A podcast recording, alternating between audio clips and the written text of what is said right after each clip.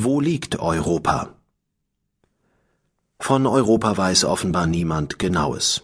Dieser Satz stammt vom Vater der Geschichtsschreibung, dem Griechen Herodot, um 485 bis circa 425 vor Christus. Er hat ihn vor fast 2500 Jahren geschrieben. Der Satz könnte auch aus unseren Tagen stammen. Wer von Europa redet oder schreibt, kann damit Verschiedenes meinen.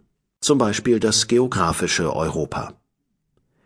Doch im Gegensatz zu Amerika, Afrika und Australien ist bei Europa keineswegs überall klar, wo seine natürlichen Grenzen verlaufen. Das gilt vor allem für den Osten.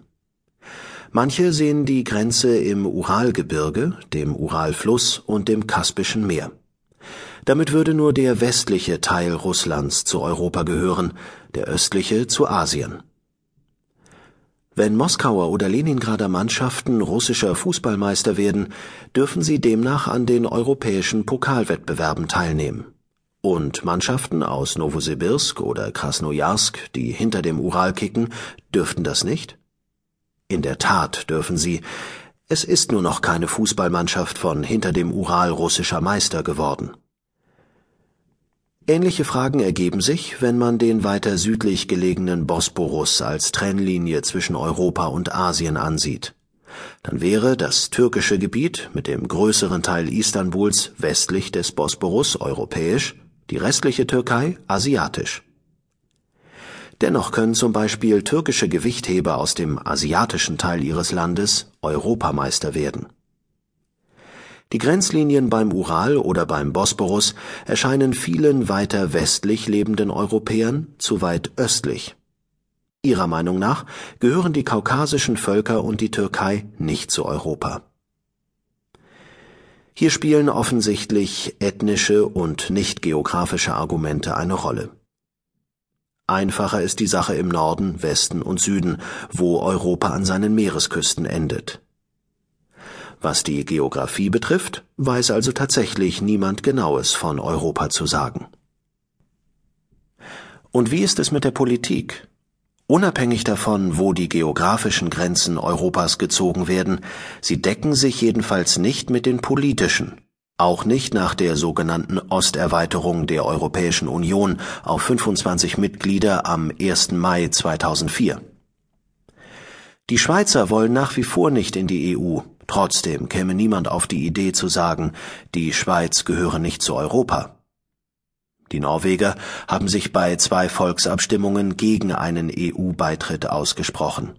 Dennoch sind sie Europäer, selbst wenn ihnen das nicht gefallen sollte. Ob das auch für die Türken gilt, ist sehr umstritten, aber die Türkei ist einer der nächsten Beitrittskandidaten. Dass Russland ebenfalls Mitglied der EU werden könnte, ist bisher kein Thema, obwohl sein westlicher Teil üblicherweise Europa zugerechnet wird. Auch von Moldawien, der Ukraine oder Weißrussland ist in diesem Zusammenhang nie die Rede.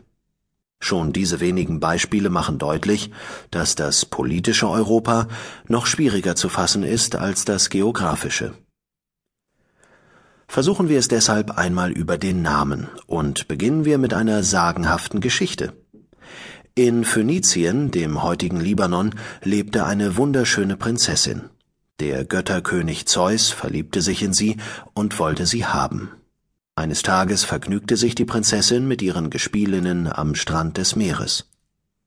Zeus verwandelte sich in einen Stier und näherte sich den Mädchen.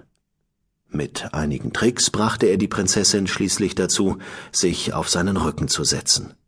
Kaum saß sie oben, stürmte er los, durchquerte das Meer und entführte sie auf die griechische Insel Kreta. Dort offenbarte er dem ängstlichen Mädchen, dass er Zeus sei und sie auserwählt habe. Dieser schönen Prinzessin, die Europa hieß, verdankt unser Kontinent seinen Namen. So jedenfalls sagt der Mythos, der so alt ist, dass niemand mehr weiß, wer ihn erfunden hat. Nur, dass er aus Griechenland stammt, weiß man sicher. Weniger fantastisch als die Dichter versuchen Sprachwissenschaftler die Entstehung des Namens Europa zu erklären.